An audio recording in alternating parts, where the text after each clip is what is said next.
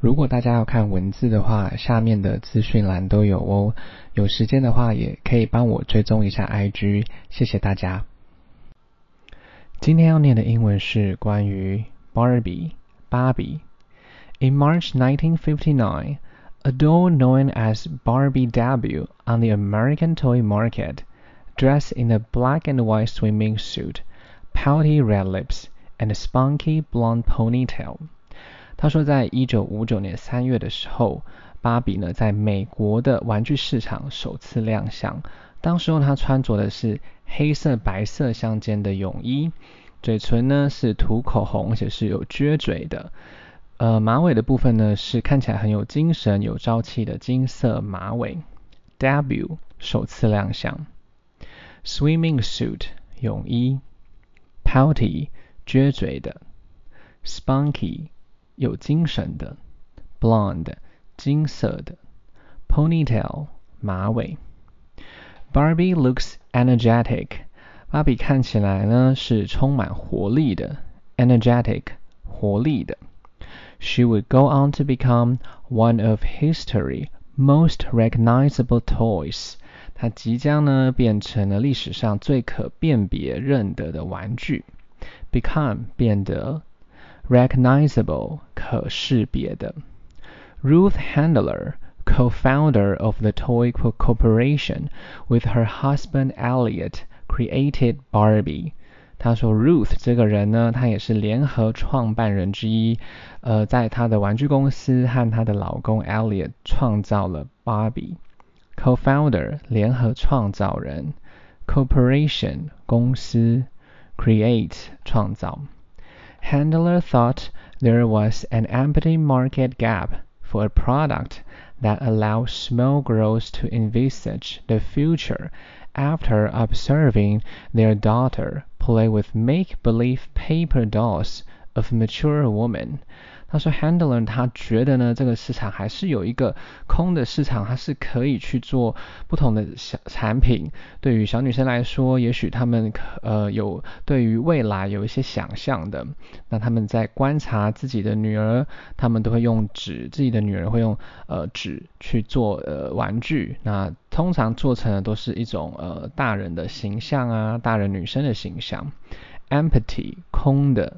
market gap 市场差距，product 产品，allow 允许，envisage 想象，future 未来，observe 观察，make believe 虚构的，因为它是用纸去做成玩具嘛，所以是属于虚构的，mature 成熟。 Barbie's look was influenced by the Bild Lilli doll, which was inspired by a German comic figure.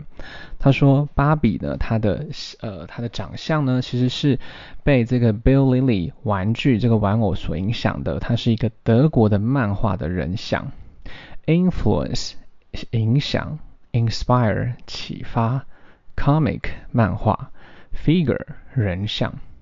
the Lilli doll was originally promoted as a racy humor present that people could purchase in tobacco stores, but it eventually proved enormously popular with the youngsters。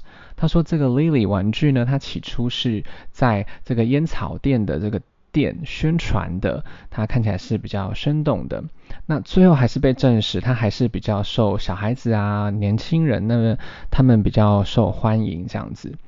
Originally 起初，promote 宣传，racy 生动的，purchase 购买，tobacco 烟草，eventually 最终，proof 证实，enormously 巨大的，popular 欢迎的 youngster 年轻人。Mattel purchased the Lilli rights and Handler made her own version. Mattel 这个人呢，他们最后买下了 Lilli 这个玩具的这个使用权。那最后是 Handler 他创造了他的版本，就是 Barbie。Right 就是权利，version 版本。Barbie was born on March 9, 1959. The day she was first revealed to the world. 他说，芭比呢是在一九五三年的三月九号问世的。Reveal 就是有揭示对全世界问世，大家第一次看到这样。Handler regarded Barbie as a time capsule, with the first doll emulating the splendor of 1950 idols like Elizabeth Taylor and Marilyn Monroe。他说，Handler 他认为 Barbie 呢，它是一个时空胶囊，因为它其实是呢，主要是在模仿1950年代的偶像啊，他们那种辉煌的记录嘛。比如说当时候呢，最红的在国外的一些明星。 伊丽莎白·泰勒或者是玛丽莲·梦露，regard 认为，time capsule 时空胶囊，emulating 模仿，splendor 辉煌，idol 偶像。Three hundred thousand Barbie dolls were sold in the first year。第一年呢就卖出了三十万只的芭比。The original Barbie doll cost three U.S. dollar。 But a pristine doll may now sell for more than twenty-five thousand today。最早最原始那个版本，嗯的玩具呢，它其实芭比玩具是三块美金。那呢原始的版本那一只呢，它现在可以卖到了两万，呃两万五千美金，在现在。Pristine 原始。Barbie has had almost 250 different occupations throughout her lifetime。他说，芭比呢，她这一生当中有超差不多有两百五十个不同的职业。Occupation 职业，throughout 片集，lifetime 一生。She traveled to the moon for years before Neil Armstrong。 他说他呢，嗯，早就去呃这个月球旅行了，在呃阿姆斯壮呢去登陆月球的前四年，他就已经已经有这个想象了，有这个打扮了。Travel 旅行。She has worked as a doc doctor, a paleontologist, a rock performer, and a computer engineer since then. 他说呢，像比如说芭比，她有当过医生啦、古生物学家，还有比如说这个摇滚乐手，或者是电脑工程师，在以前她都已经有当过了。Paleontologist 古生物学家，Computer engineer 电脑工程师。